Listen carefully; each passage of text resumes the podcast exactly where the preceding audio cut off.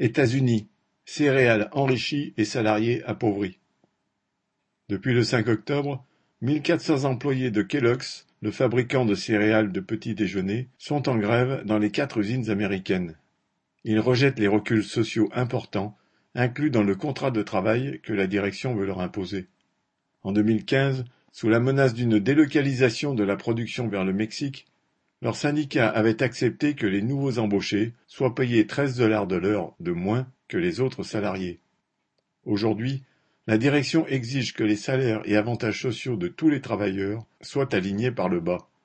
Au contraire, les grévistes refusent que le patron économise sur les ajustements de salaire qui compensent un peu l'inflation, plus de 5% sur l'année écoulée, sur leur assurance santé, sur la rémunération de leurs congés payés, sur le montant de la future retraite. Il refuse aussi la suppression de jours de congé. Pourquoi l'accepterait-il? Le PDG et les cadres dirigeants ont vu leur rémunération augmenter de 20%. Kellogg's a passé la pandémie sans que ses bénéfices en souffrent. Mais les banques et fonds d'investissement qui sont actionnaires de ce géant de l'agroalimentaire en veulent tout simplement toujours plus. Pour discréditer la grève, la direction s'est répandue dans les médias sur sa supposée générosité en affirmant que ses ouvriers touchaient des salaires importants jusqu'à 120 000 dollars en un an. Mais le PDG, qui gagne 11,6 millions par an, s'est beaucoup moins étendu sur le nombre impressionnant d'heures supplémentaires obligatoires qu'il impose et qui explique cela. Avant la crise, des licenciements avaient tellement réduit les effectifs que les journées de 12 heures étaient courantes. Citation. Normalement, je travaille de 7 heures à 15 heures.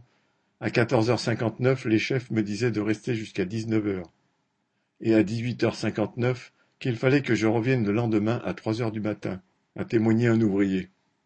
Avec la pandémie et l'augmentation des achats de céréales des familles restantes à domicile, il fallait travailler sept jours sur sept et parfois jusqu'à seize heures par jour. Depuis cet été, plusieurs grèves ont éclaté dans l'agroalimentaire pour des raisons similaires. En juillet, les ouvriers de Frito-Lay, leader mondial des chips et propriété de PepsiCo. En août, ceux de Nabisco, qui produisent les biscuits Oreo et Ritz pour le compte de Mondelez, et récemment ceux d'El Milagro, qui fabriquent des tortillas, se sont battus notamment contre les horaires de travail à rallonge.